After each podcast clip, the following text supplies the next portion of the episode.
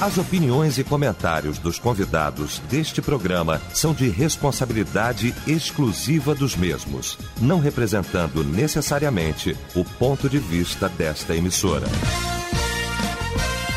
A partir de agora, debate Melodia. Para um planeta de audiência, a partir de agora então começa o nosso debate, o debate Melodia, nessa manhã maravilhosa de quarta-feira, 17 de março de 2021. Bom saber que você está ligado aqui com a gente e que a partir de agora também vai dar aquele show de participação aqui através do nosso site, o site da Melodia, melodia.com.br, através do nosso WhatsApp no 99907 0097. Pesquisa do dia. Pois é, honestidade. Por que tão raro hoje na sociedade, na família e até na igreja, hein?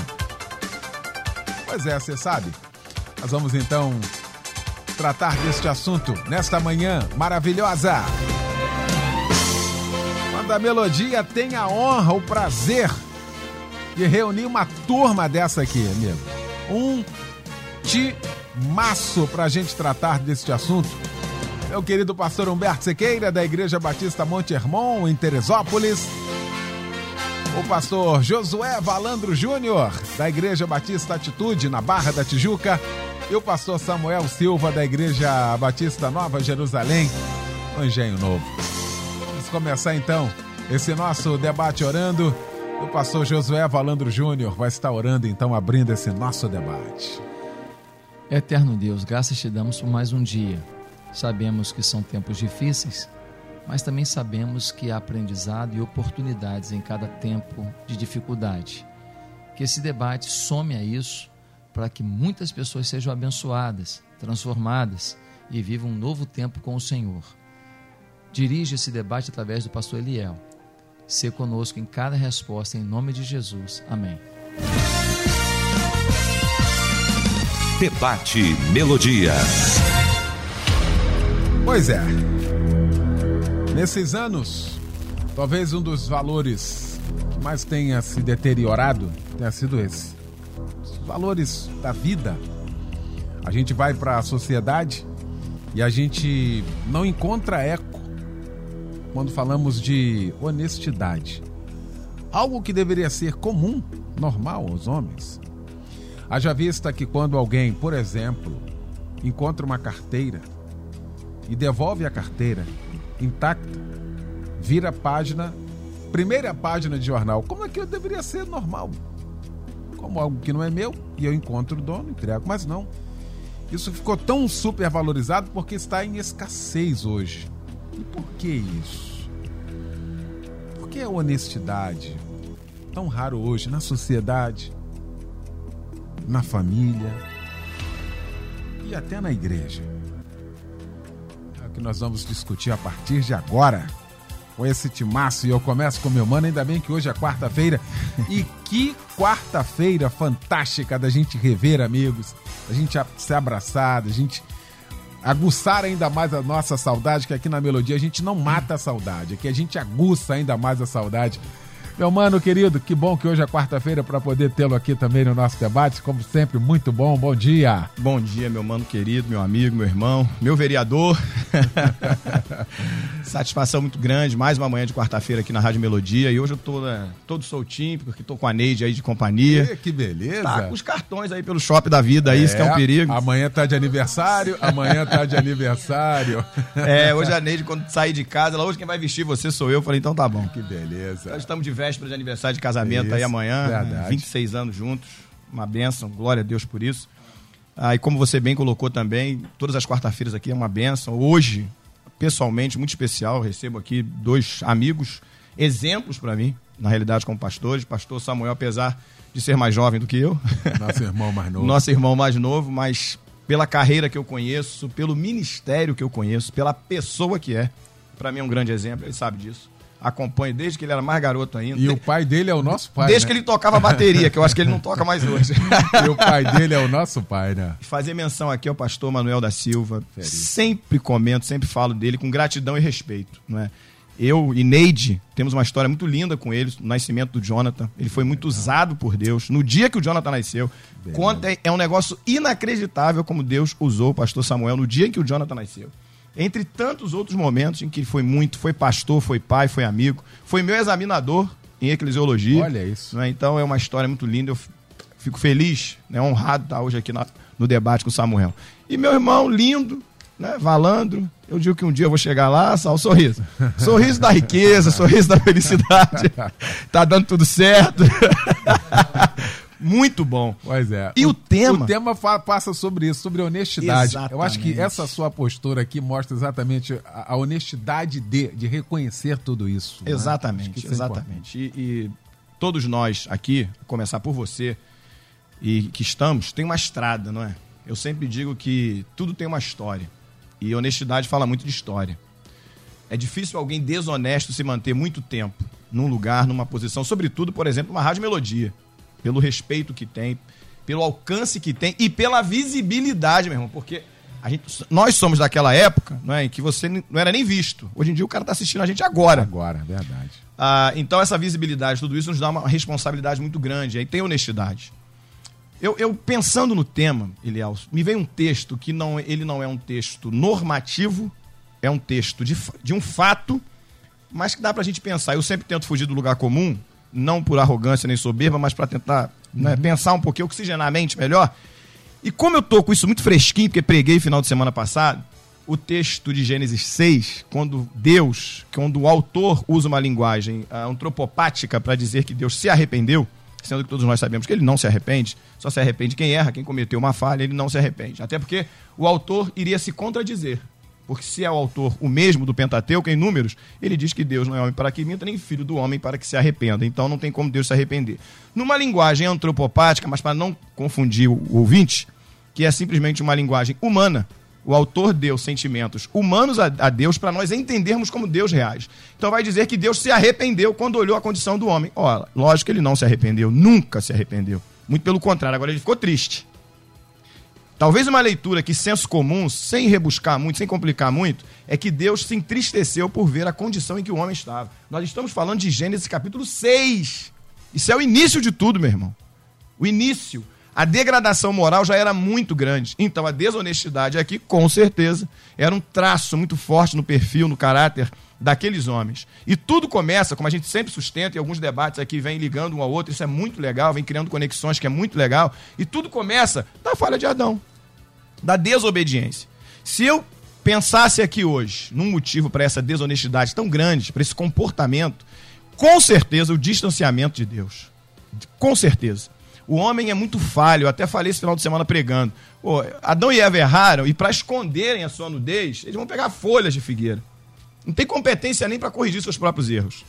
E aí o texto diz que Deus sacrifica um animal e cobre eles com uma túnica. Não pegou a pele colocou lá e vai embora, não. Colocou uma túnica. Então o homem sempre vai depender de Deus até para corrigir os seus erros. O distanciamento das pessoas de Deus, então o problema é espiritual. É lógico que é de caráter, é pessoal, mas passa pela questão espiritual. Na realidade, a origem é a questão espiritual. A origem é a desobediência. A origem é o pecado, e aí os efeitos são esses. Só que o texto também diz que Deus achou graça em Noé. Então, ou seja, Deus sempre vai achar os honestos. Mas, infelizmente, vivemos debaixo de uma, de uma desonestidade. E, e outra coisa também, vamos tra- tratar um pouquinho aqui do nosso, da nossa ambiência. O relativismo. Há um tempo atrás, errado era errado e ponto. Hoje em dia, não. Dá para negociar. Era errado. Olha, há poucos meses atrás aí, qual foi a grande discussão? Alguém, e uma pessoa até renomada, junto com outro renomado, dois de dois segmentos religiosos importantes, o nosso e o católico, vai sustentar o relativismo da Bíblia. Que ela tem que ser, na realidade, adaptada para a interpretação de hoje. Então, coisas que para nós eram consideradas erradas, desonestas, hoje começa a aceitar. O relativismo, que tem como origem o distanciamento de Deus, causam esses efeitos. E um dos piores para a humanidade é a desonestidade. Tá aí. Nosso irmão caçula, né? Porque o outro também é irmão, mais novo. Você aqui é o mais idoso aqui. Você é o mais velho, pastor Humberto. Pastor, Samuel Silva, meu irmão querido, que alegria, que bom tê-lo aqui, queridão. Bom dia. Sempre um prazer e hoje, como o pastor Humberto falou, um dia especial de poder estar revendo é, grandes homens de Deus que são referência para a minha vida. Eu ministro pelo Brasil afora já há 20 anos, né? E sempre tem um frio na barriga na hora que a gente sobe no altar. Mas eu confesso que tanto na, na Monte Hermon quanto na Batista Atitude, o frio é um pouquinho mais intenso, é, né? extremo, É, ou para cantar, ou para pregar, é sempre um privilégio estar junto desses amados. Eu aprendo muito com eles, né? E tô aqui encolhendo minha barriga porque Boa. eu tô percebendo que tem um nível novo, fitness, né? Um negócio muito palpável, visível, né? Falei, meu Deus do céu, já pregam pra caramba, agora também são fortões. Bem, é, é, é, eu tava ouvindo o, o pastor Humberto falar sobre origem, né? E eu vim no carro pensando sobre isso, pensando sobre. é, porque às vezes a gente quer tratar o meio, mas a gente esquece de tratar o princípio, né? E o pastor Humberto foi muito feliz falando sobre a origem. É, No meu caso, eu vinha pensando no carro e a palavra que me veio à mente foi motivação. Né? Eu acho que, que quando a gente consegue tratar a motivação, né, a gente consegue ser mais honesto. Né? É, existem desonestos porque a motivação é a fama, existem desonestos porque a, a, a motivação é a busca por justiça, estão vivendo um, um tempo de injustiça social, existem desonestos porque é, é, são oportunistas, porque a, a motivação deles é eu não posso perder uma oportunidade. E aí, é, o, o- porque a motivação é errada, os princípios acabam sendo arranhados. É, segundo o, o pai dos menos favorecidos de inteligência, né? segundo o dicionário, né? É, honestidade tem a ver com honradez, tem a ver com decência e está totalmente ligada a, a certos preceitos que foram estabelecidos, morais e sociais. Né? Então, assim, eh, eu acho que Primeiro, você precisa cuidar da tua motivação e eu acho que ao longo do debate a gente vai poder falar melhor sobre isso. Né? Eh, se a tua motivação for boa, se você tratar bem a tua motivação, você vai chegar em lugares saudáveis. Eh, eu sempre cito uma frase da Margaret Thatcher, eu já preguei dezenas de vezes a partir dessa frase, não só na Nova Jerusalém, mas em outros lugares. Né? Numa biografia dela, eu consegui pensar que é Pensamentos geram palavras, palavras geram ações, ações geram hábitos, hábitos geram caráter, caráter gera destino. Então, assim, quando você pensa, você tem que tomar cuidado com o que você como você age e, e o que se torna um hábito e o que vira um caráter e assim por diante. Então, tratando da motivação, você já dá um grande passo para ser honesto. Depois, respeitando aquilo que é estabelecido para que você viva bem em sociedade. Né? Eu, há 18 anos, sou pastor e há 18 anos sou pastor auxiliar na mesma igreja. De um ano para cá, eu assumi a, a presidência da igreja. E aí vira uma chave que é assim: né, você começa a ter que lidar com entradas e saídas de membros, coisa que um pastor auxiliar não lida. É, você começa a ter que lidar com correção a membros, né, é, aquela puxada de orelha e tal. E aí, alguns preceitos que você já conhece, eles ficam mais vivos ainda. Você observa cada vez mais eles, desde a maneira que a pessoa anda até a maneira que ela se veste. E aí, hoje, é, com essa responsabilidade, eu percebo que esses preceitos, eles na verdade foram estabelecidos para o bem-estar. Então, meu limite termina onde começa o seu e vice-versa. A falta de honestidade é quando eu não estou muito preocupado em te respeitar. Então, eu quero me dar bem. Então, somada a motivação errada com a falta de respeito com os limites, é, realmente a gente vive num- numa sociedade que está beirando ao caos no tocante à honestidade. Meu irmão querido, que alegria. Confesso, estava com muita saudade de você. Bom demais te ver. Bom demais tê-lo aqui nesta manhã. Bom dia, pastor José Avalando E você Júnior. tá com uma gravata Gostou? incrível. A minha falei. esposa ia aplaudir. Bem, é, quando a gente estava falando aqui do início, né, tanto o pastor Samuel quanto o pastor Humberto tocaram nisso com muita, muita habilidade, eu fico pensando, né, quando Deus vai abordar Adão depois do pecado, ele é desonesto. Eva caiu na, na conversa da serpente. Mas o, o, o primeiro ato assim de desonestidade do capeta, né, da serpente, já esperava isso. É do Adão quando ele fala, cara, foi a mulher aí, senhor. Olha só, foi ela que me enganou. Ela trouxe para mim e tal, falou que estava tudo bem e tal. Então ele, ele é desonesto. Ele não, ele não conta para Deus que sabe todas as coisas, né? Então a desonestidade ela rouba um pouco da nossa percepção da realidade. Mentir para Deus, querer enganar Deus. E ele fala: olha, foi ela, foi ela. E fala com ela aí. Se alguém tiver que pagar essa conta, que pague ela. Há uma desonestidade. Eu não sei se Adão falasse para Deus assim: Senhor, contra ti pequei, né? me perdoa. Não sei o que aconteceria. Realmente eu não sei. Porque a Bíblia não é muito clara sobre isso. A queda já tinha acontecido. Ele poderia ser abençoado, porém a queda humana já tinha acontecido.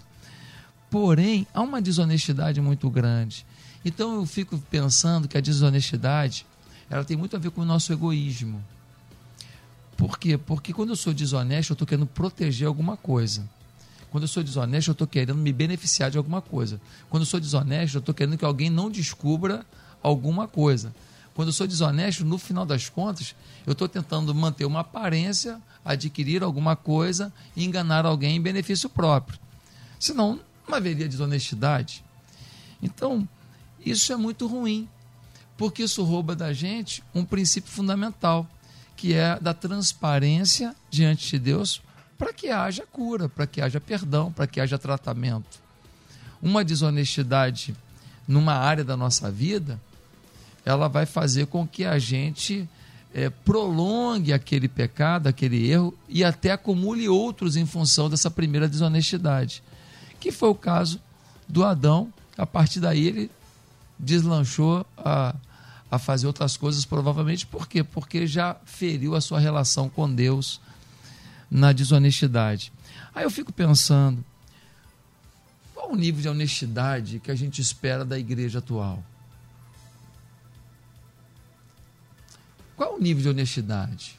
Aí eu fico perguntando assim: quantos líderes, cantores, pastores, que o comportamento que eles têm, a vida que eles levam, a forma, o que eles ensinam, a, a facilidade do evangelho que eles estão apregoando.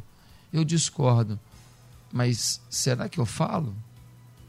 Ou será que a minha omissão também não é desonestidade para com a palavra de Deus? Ah, fulano, quando vai na igreja, lota. Tá, é honesto levar ele? É honesto? Essa pessoa tem vida para lev ser levada numa igreja que prega a pura palavra de Deus? É honesto?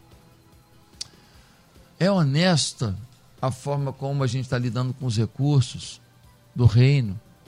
É honesto o que a gente fala de amor ao próximo, mas quando a gente olha para a prática da igreja, esse amor está refletido em ações?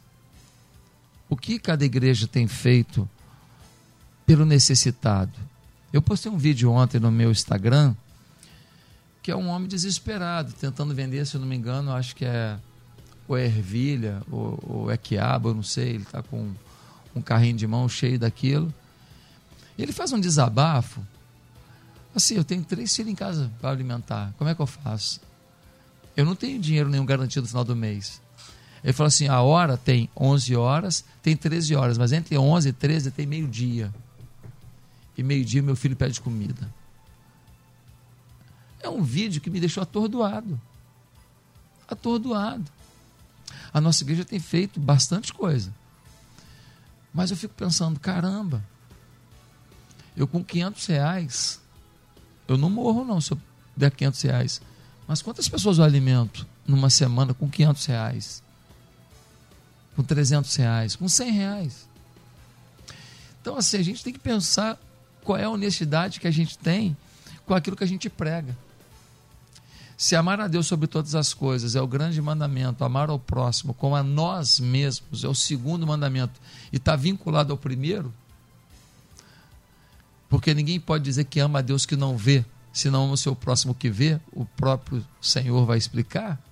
Então, a gente precisa repensar qual é o nível de honestidade com esse cristianismo que a gente está vivendo. Fica uma boa reflexão. É. Primeira rodada maravilhosa, hein? Os ouvintes também aqui, o Ronaldo Senador Camará, bom dia Eliel e debatedores. A nossa sociedade brasileira está tomada até culturalmente pela desonestidade. Haja vista que temos boa parte da população defendendo pessoas que foram comprovadamente culpadas por corrupção e vemos ainda pessoas por interesse levantando bandeira de que importa é que quem fez algo, mesmo sendo desonesto, seja aplaudido. Diz aqui, obrigado. Ah, cadê aqui? É, Amiguilhel e debatedores, isso é raridade, está difícil, mas encontra alguns fiéis. Obrigado, obrigado Arnaldo, da Taquara, em Duque de Caxias. Obrigado pela participação. Ah, César, senador Camará, tema muito importante. Infelizmente, muitos perderam isso, pastor. Em todos os lugares, mas eu guardo isso comigo. Eu falo sempre com a minha esposa e que o melhor da honestidade é dormir em paz. Diz aqui, obrigado pela participação, Berriel, de Nova Iguaçu. Assim, uma geração vai, outra geração vem, e lamentavelmente ah, existe sempre a lei da vantagem, e isso realmente complica muito. Uma outra participação aqui com a gente, é, e eu já quero ouvir o pastor Humberto Siqueira. Eu digo assim: a pessoa passa a ser desonesta quando começa a flertar e a admitir a mentira. E aí, foi falado aqui do início, princípio, a gente volta lá. A pergunta de Deus para Caim também demonstra uma desonestidade. Onde está teu irmão? Sei lá. Show. Ou seja, ele sabia até o que havia praticado. Ou seja, o que ia praticar, o que estava em mente. Ou seja, cadê ele? Não sei, pô, sei. Ainda dá uma explicação ainda. Ou seja, isso está impregnado, o coração é inclinado a isso, hein, pastor Humberto? Eu amo esse negócio aqui, né? Porque todo mundo vai falando, a gente vai pegando e você vai facilitando, na maioria das vezes. Vou criar um paralelo entre o que o, o texto que, se eu não me engano, Valandro usou com relação aos dois mandamentos que Jesus vai elencar como os mais importantes, Mateus 22, 34 ou 40, amar a Deus sobre todas as coisas, o próximo como a ti mesmo, com as duas primeiras respostas, primeiras perguntas que Deus faz à humanidade, Adão e Caim, e as suas respostas, certo? A primeira, Adão, aonde você está? Diz respeito a amar a Deus sobre todas as coisas.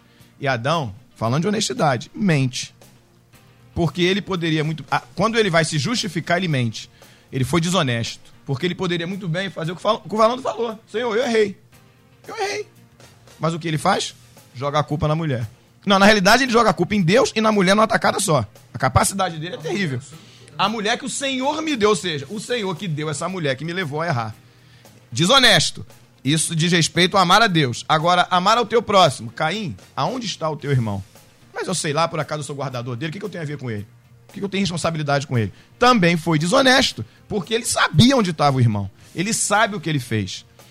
Ah, se a gente for falar de honestidade aqui, gente, com toda, desculpa a sinceridade, mas no microfone todos nós somos honestos. A verdade é essa. No púlpito da igreja, todos nós somos honestos. Ah, de maneira para fora, todos nós somos desonestos, somos honestos. O texto diz, uma pesquisa diz, quer dizer, eu vou citar um texto aqui, pesquisa há uns dois anos atrás, que nós vivemos 75% para fora. Tudo que nós fazemos, muito mais preocupado com o lado de fora do que o de dentro. E eu estou falando aqui em regra geral. Isso não é juízo de valor da vida de ninguém. Nós vivemos para fora, nos vestimos para fora, falamos para fora. Eu costumo brincar que tem oração na igreja que é feita que é mais para fora do que para Deus. O cara fala mais para a igreja do que para Deus. Agora, por que eu estou falando isso? Porque não é fácil. Nós só encontraremos um exemplo de honestidade a partir de Deus, porque em nós mesmos, irmão, vai dar ruim. Um camarada que, olha, um cara que foi exposto demais na Bíblia Sagrada foi Davi. Porque a Bíblia expôs erros de Davi terrível. Mas no 51, versículo 6, que é um texto lindo, quando ele declara o pecado dele, quando ele confessa o pecado dele, ele vai dizer: Tu conheces a verdade no íntimo e no recôndito do meu ser, me fazes conhecer. Ou seja, Deus conhece a gente por dentro. E nem, nem nós mesmos nos conhecemos. Porque a resposta de Adão e de Caim, gente, são respostas que a galera dá pra vida. A de Caim é, é terrível. a do Adão é aquela maneira de culpar os outros. Por exemplo, quando alguém erra, dificilmente você vai encontrar alguém reconhecendo o erro. Sempre vai colocar a culpa em alguém. Isso é desonestidade.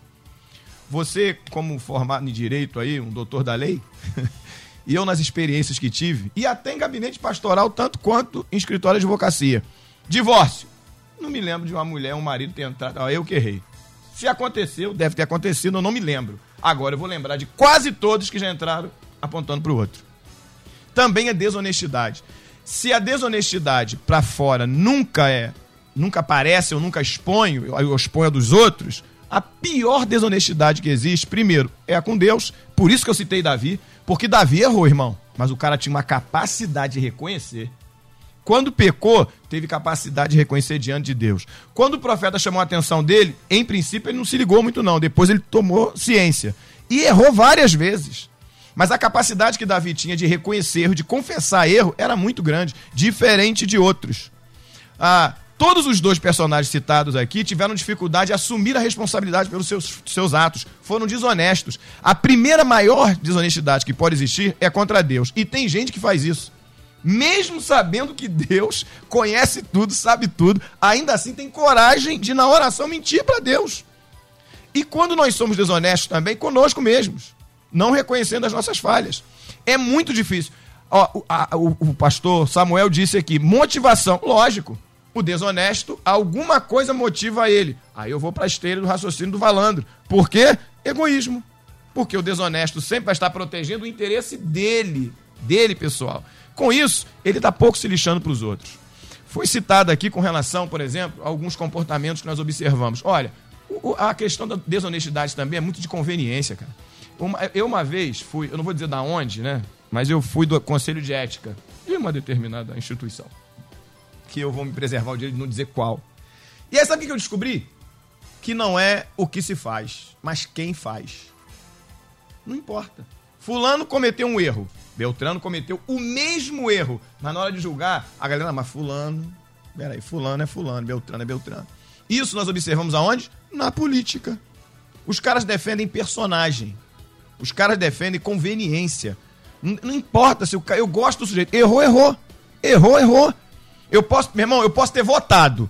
Mas se cometeu erro, tem que. Ah, foi o que o disse aqui. Eu não posso acobertar, não posso. Ah, porque é meu amigo, não posso. Eu disse esses dias. Eu defendo, por exemplo, sou contra divórcio. Totalmente contra divórcio. Se amanhã ou depois eu tiver que passar por uma experiência dessa na minha família, eu, o que, eu vou fazer agora? Eu vou mudar o discurso? Eu vou passar a ser a favor? Então eu passo a defender alguma coisa porque agora está tocando na, na, minha família, na minha vida, quando é na minha própria carne? Não, errou, errou, irmão. Não importa quem seja, até eu mesmo. A desonestidade é, é, é assim, é um mal que nós estamos vivendo em todas as áreas da vida. Agora, em outras áreas, não é que seja aceito. Mas o que há de se fazer? Mas nós conhecemos a palavra, vamos lutar, todos nós, vamos lutar o tempo todo para sermos honestos. E vai ser difícil conseguir ser 100%. Tá aí. Em um minuto a gente volta com a segunda parte do nosso debate. Tem muita coisa ainda pra gente comentar. Estamos apresentando Debate Melodia. Viu já de volta com a segunda parte agora do nosso debate. Honestidade, por que tão raro hoje na sociedade, na família até mesmo na igreja? Estamos discutindo aqui a primeira parte, riquíssima, já na segunda parte, discutindo este assunto com o pastor Josué Valandro Júnior, com o pastor Humberto Siqueira e também com o pastor Samuel Silva e muitos ouvintes aqui.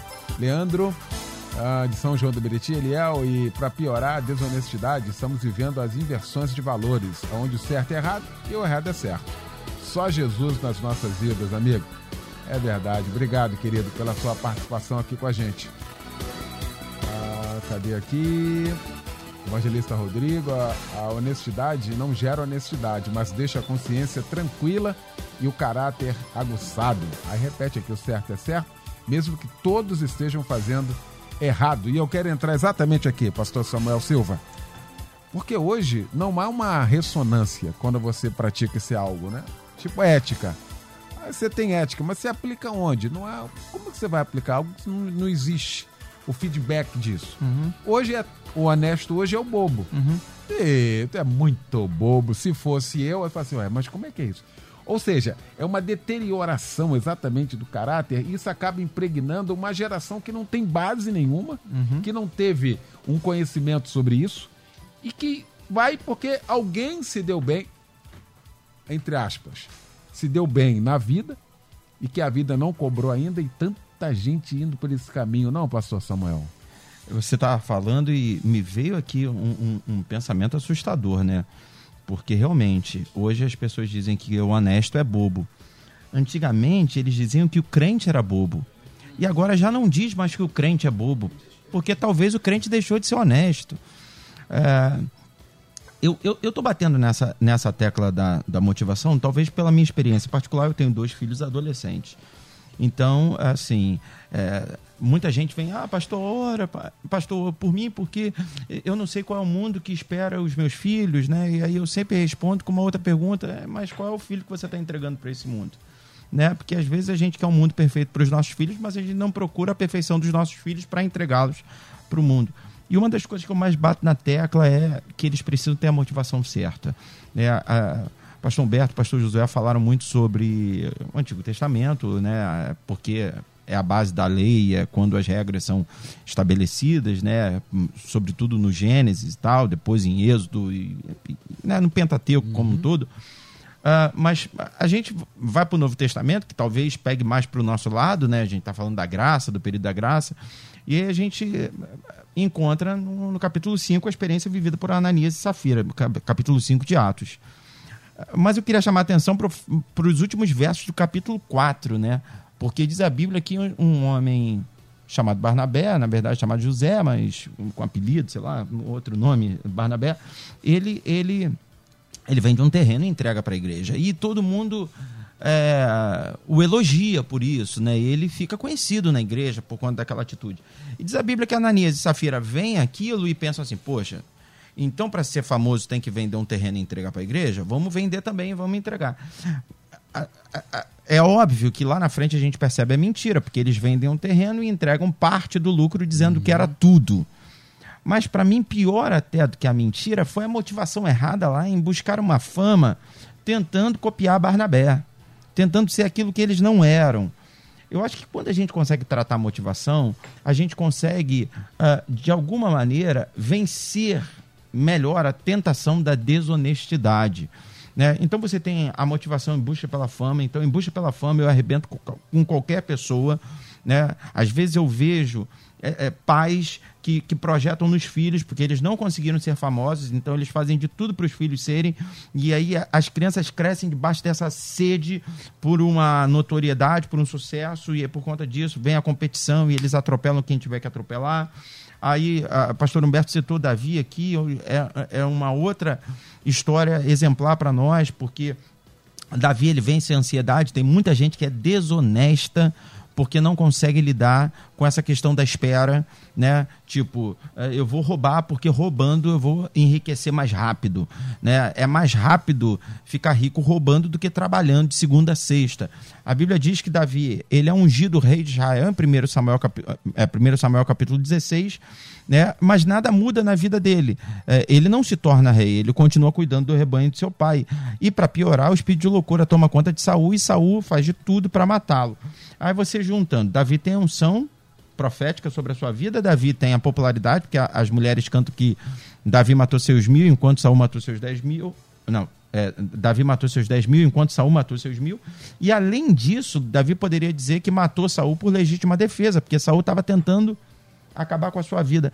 Mas por duas oportunidades ele disse: de maneira nenhuma eu tocarei no ungido do Senhor. Ele não foi desonesto porque ele conseguiu vencer a ansiedade. Então, eh, eu não sou desonesto em muitas situações porque eu consigo vencer a minha sede pela fama. Eu não sou desonesto porque muitas das vezes eu consigo vencer a ansiedade. E outras muitas motivações precisam ser tratadas no meu coração para que, quando a proposta vier, eu tenha né, a, a autoridade em Deus para dizer não para cada uma delas. Tá aí, muito bom.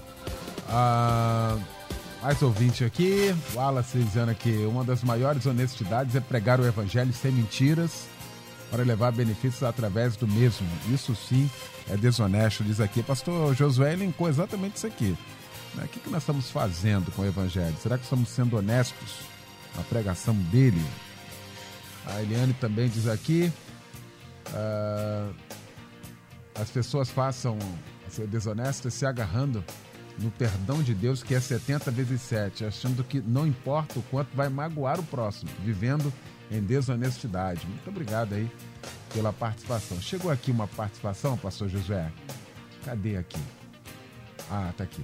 Davi de Campo Grande traz aqui uma faz uma pergunta. Assim, ele é o Judas, roubava, era desonesto, Jesus nunca o criticou. Por quê? É interessante quando a gente fala isso aqui, é porque o tempo inteiro que Judas esteve com Jesus, assim como os outros, todos eles tiveram a mesma oportunidade. Todos eles. Todos eles tiveram a mesma oportunidade. Muitos aproveitaram, outros não. Ou seja, e o que vale aqui nessa história aqui, pastor Josué, é o resultado final. É o que muita gente acaba não tendo noção. O debate de ontem vai ser: você tem noção do que o pecado pode causar na sua vida? Destruição, morte. Uhum. Ou seja, o cara se arrebentou toda, a história do cara foi terrível. Ou seja, eu acho que é isso que as pessoas acabam não tendo a noção do que vai acontecer, não, pastor Josué? É. A, a, se a gente for pegar os textos da Bíblia, a gente vai chegar a uma conclusão que talvez algum ouvinte até me estranhe um pouco o que eu vou dizer agora. A gente vai chegar à conclusão que toda igreja, ela às vezes ela paga o preço por causa de um membro desonesto. Vamos pegar o exemplo de Acã.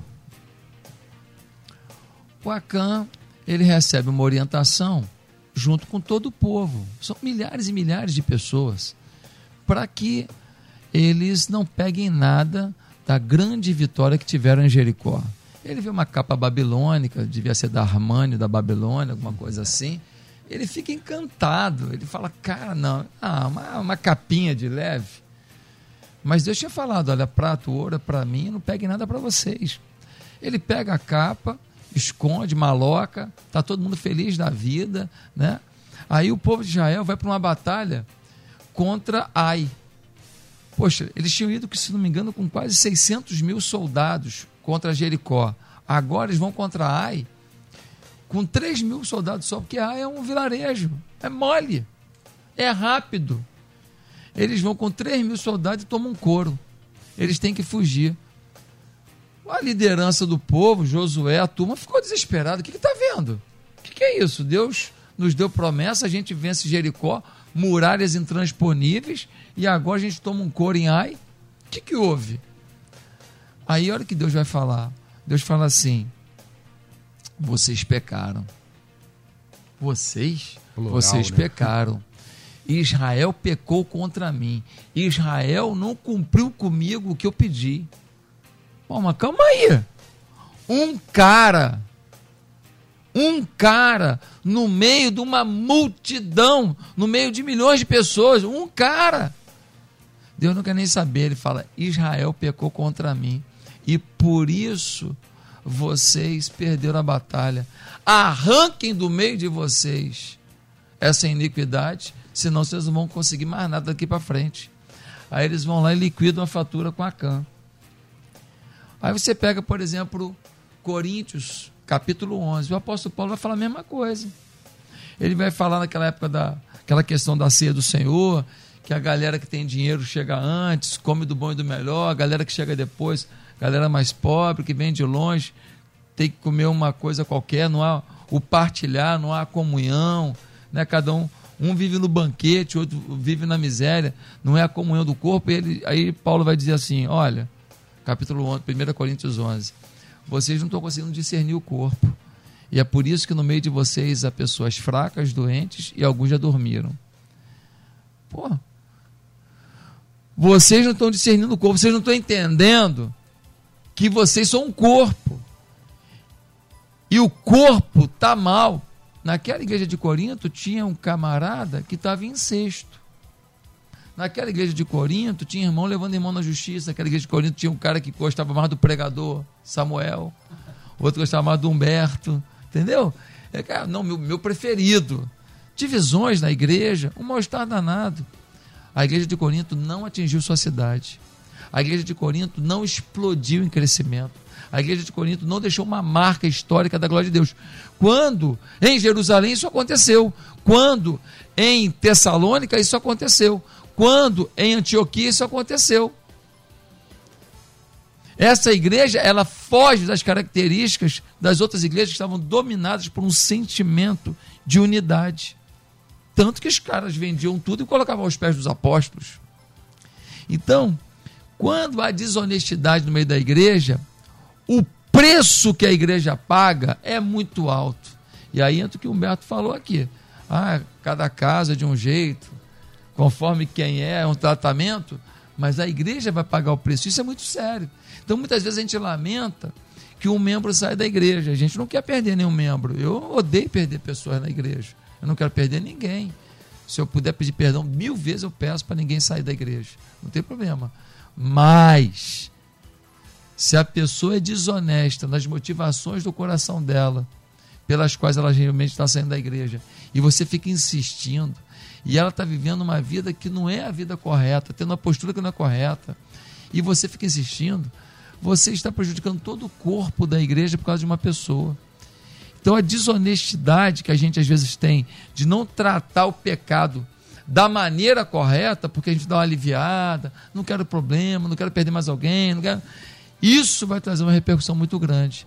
Então a gente, como líderes, tem que pensar se nós estamos sendo honestos no tratamento que a Bíblia dá para cada caso que a gente tem na igreja.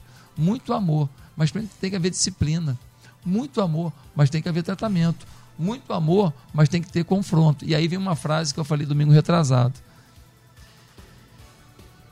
Se você não tiver confronto, você não vai ter encontro. Muitas pessoas estão fugindo de uma igreja de confronto. Estão procurando uma coisa mais light. Legal. Você vai achar muito lugar para falar o que você quer ouvir. Mas você não vai ter um encontro com Deus. É no confronto que você vai ter um encontro. Fica aí. Esdras de São Gonçalo também participando com a gente, pastor Iel e debatedores, bom dia. Quando há quebra de princípios, vem uma avalanche de coisas maléficas, e entre elas a desonestidade. Fazendo uma generalização, muitas das vezes batemos no peito, nos apresentamos uh, quando sabemos que seremos exaltados, mas quando verificamos de antemão que algo vai dar errado, já corremos, já ocorre um pensamento de como poderíamos nos safar. E na maioria das vezes usamos da desonestidade. Enfim, a desonestidade está intrínseca, ligada já no pensamento e depois nas ações. Muito obrigado pela participação aqui com a gente. E aí, pastor Humberto, você falou aqui, eu quero voltar exatamente aqui a um ponto que você falou aí, a gente teve que ir para o intervalo, e eu busquei aqui. Quando existe a auto-desonestidade, Sim. quando a pessoa é desonesta com, Com ela. ela mesmo. E aqui desencadeia todo um tipo de problema. Quando isso fica normal, imagina se eu cometo isso comigo, imagina com o meu próximo, imagina com quem está do meu lado. Se eu sou desonesto comigo. Eu queria falar sobre isso aqui.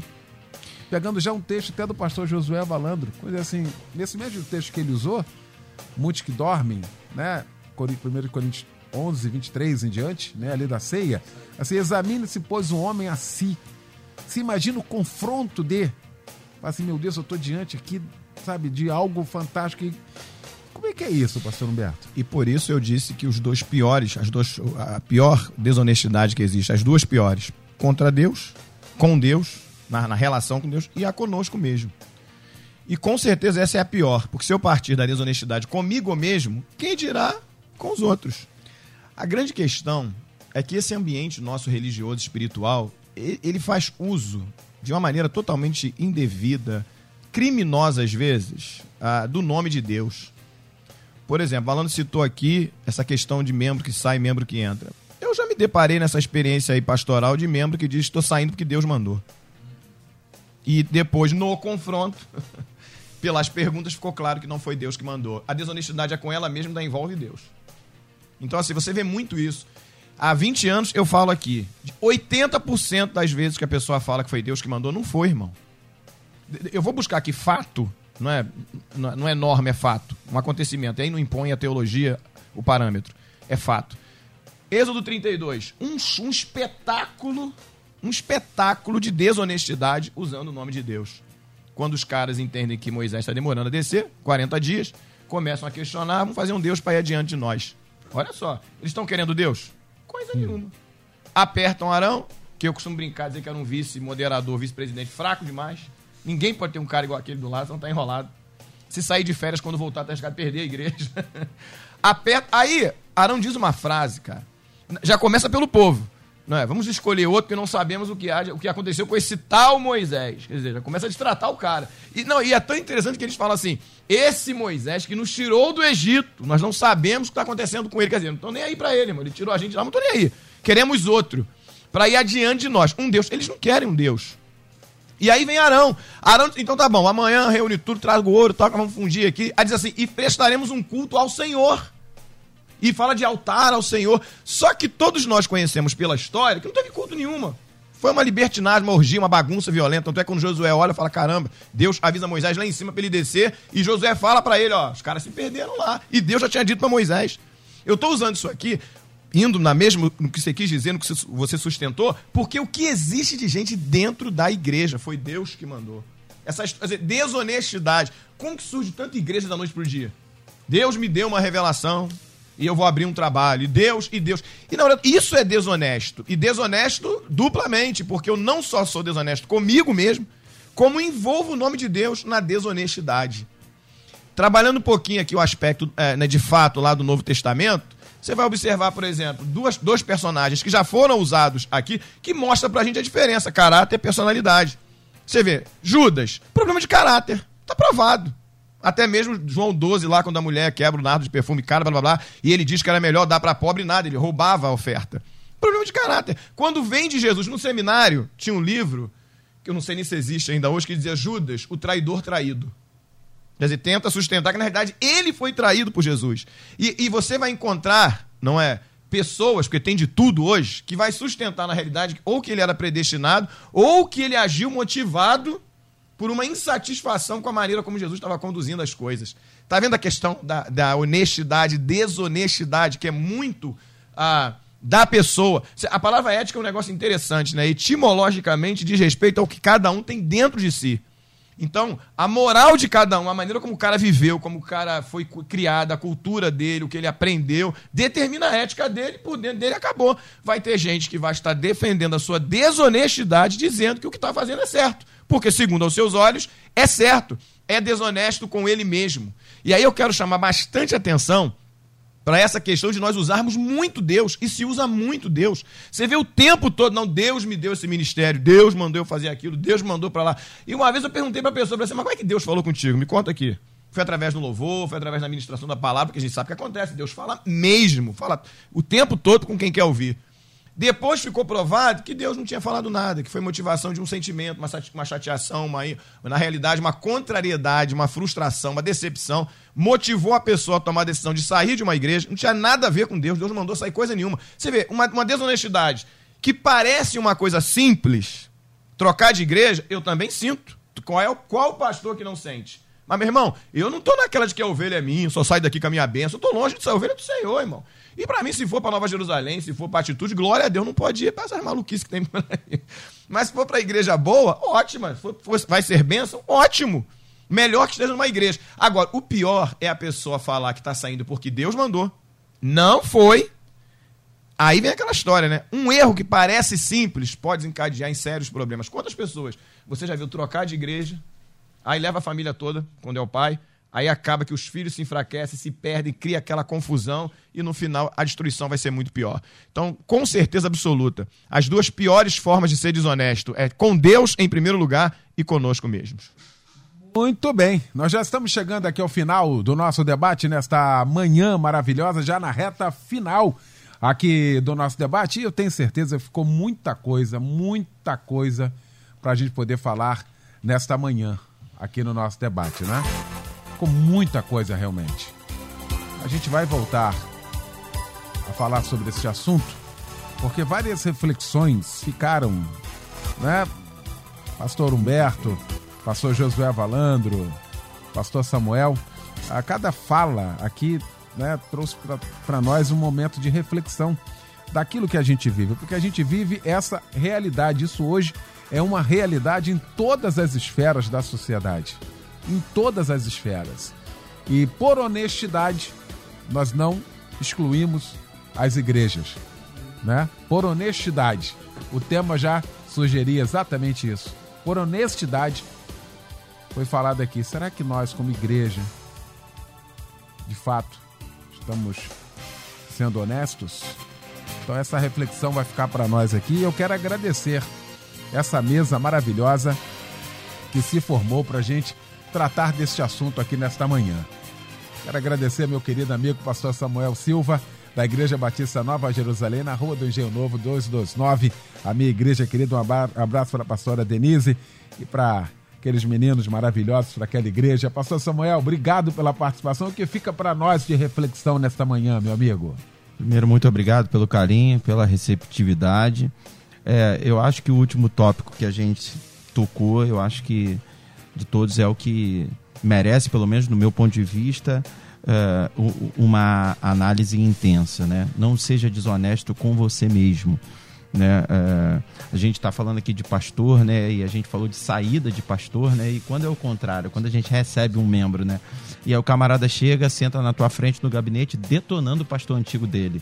Isso para mim já é uma chave para eu não receber ele, porque se ele saiu de lá falando mal do antigo pastor, amanhã ele vai sair daqui falando mal de mim, né? Então preciso saber por que, que ele está falando né? É, é, mas aí, de repente, porque eu quero muito receber um novo membro, eu acabo sendo desonesto comigo mesmo e aceitando uma coisa que está mal resolvida. É a capa de Acan que foi é, bem descrita aqui pelo pastor Josué. Falou também sobre músicos, cantores, né?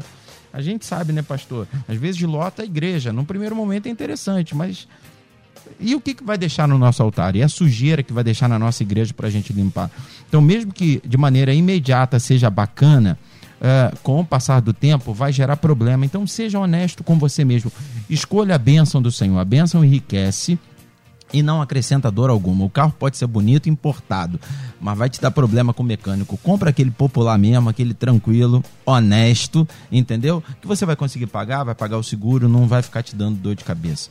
Então, que essa vida de honestidade seja realmente constante à nossa volta. Maravilha. Pastor Josué Valandro Júnior, da minha Igreja Batista Atitude na Barra da Tijuca, na rua Silvio da Rocha Polis 751, aqui na Barra. Meu mano, obrigado pela sua presença aqui, pelo presente da presença e o que fica para nós aqui nesta manhã, meu irmão. Pastor Leal, estou bem grato a Deus por estar aqui, obrigado pelo convite. E o que eu acho que fica é que realmente a gente precisa pensar no que há de desonesto na nossa condução como crentes e na nossa condução como igreja. Porque a repercussão de uma desonestidade agrava em muito a nossa vida e a vida da igreja.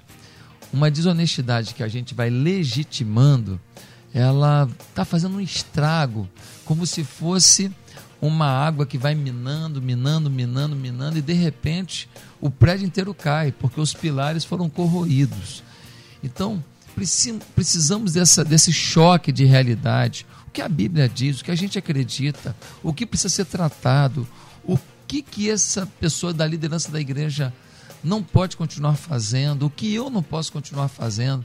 Então, acho que a gente precisa entender que a desonestidade da gente ela está linkada a outros pecados e essa desonestidade da gente ela vai provocar lá na frente destruições que a gente não tem como prever agora. Então, vale a, é um casamento que vai acabar, é uma igreja que vai rachar, é um ministério que vai acabar, é um adultério que vai acontecer, é uma prisão e o filho vendo o pai sendo algemado, alguma coisa. É a capa do jornal, o pai na capa do jornal por desonestidade. A gente não sabe quando vai cavando esse negócio onde vai chegar, né? Então vamos buscar honestidade. Fica essa lembrança para todos nós aí. E um beijo a todos. Maravilha, pastor.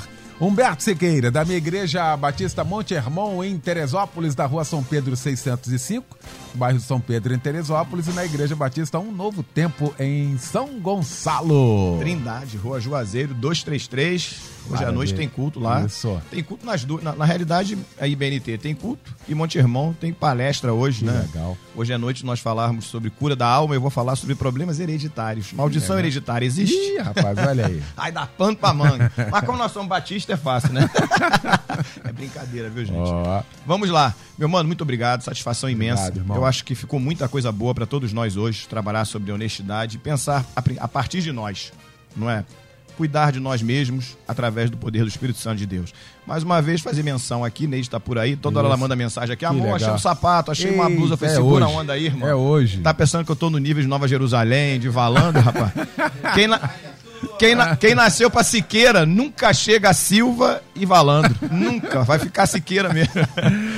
Então, um abraço pra ela. E eu, um eu, abraço pra ela pelo aproveito aqui, obrigado, mano. Eu aproveito aqui para agradecer a Rádio Melodia, dos ouvintes, né, que tem muito carinho com a gente, com a minha família, com os meus filhos, com o Neide. E amanhã, de fato, 26 anos de casado, não é mole, não, né? É, ela orou pouco, Deus me deu pra ela, eu orei muito, e Deus, Tá né? Essa coisa aí. E vamos nessa. Que Deus nos abençoe. Um beijo nas meninas em casa. Obrigado, querido. Um beijo em casa também. A Simone Macieira, obrigado. Anderson Sarlo também. Deus abençoe a todos. Logo mais às 10 da noite tem o nosso Cristo em Casa, um grande culto, pregando logo mais o pastor Israel Maia, da Catedral das Assembleias de Deus em Guaba Grande, na região dos Lagos, a nossa Cadig. Vem aí o Edinho Lobo com a Débora Lira, eles vão comandar o Tarde Maior a partir de agora. Deus abençoe a todos. Boa tarde, boa quarta. Obrigado, gente. Amanhã você ouve mais um Debate Melodia.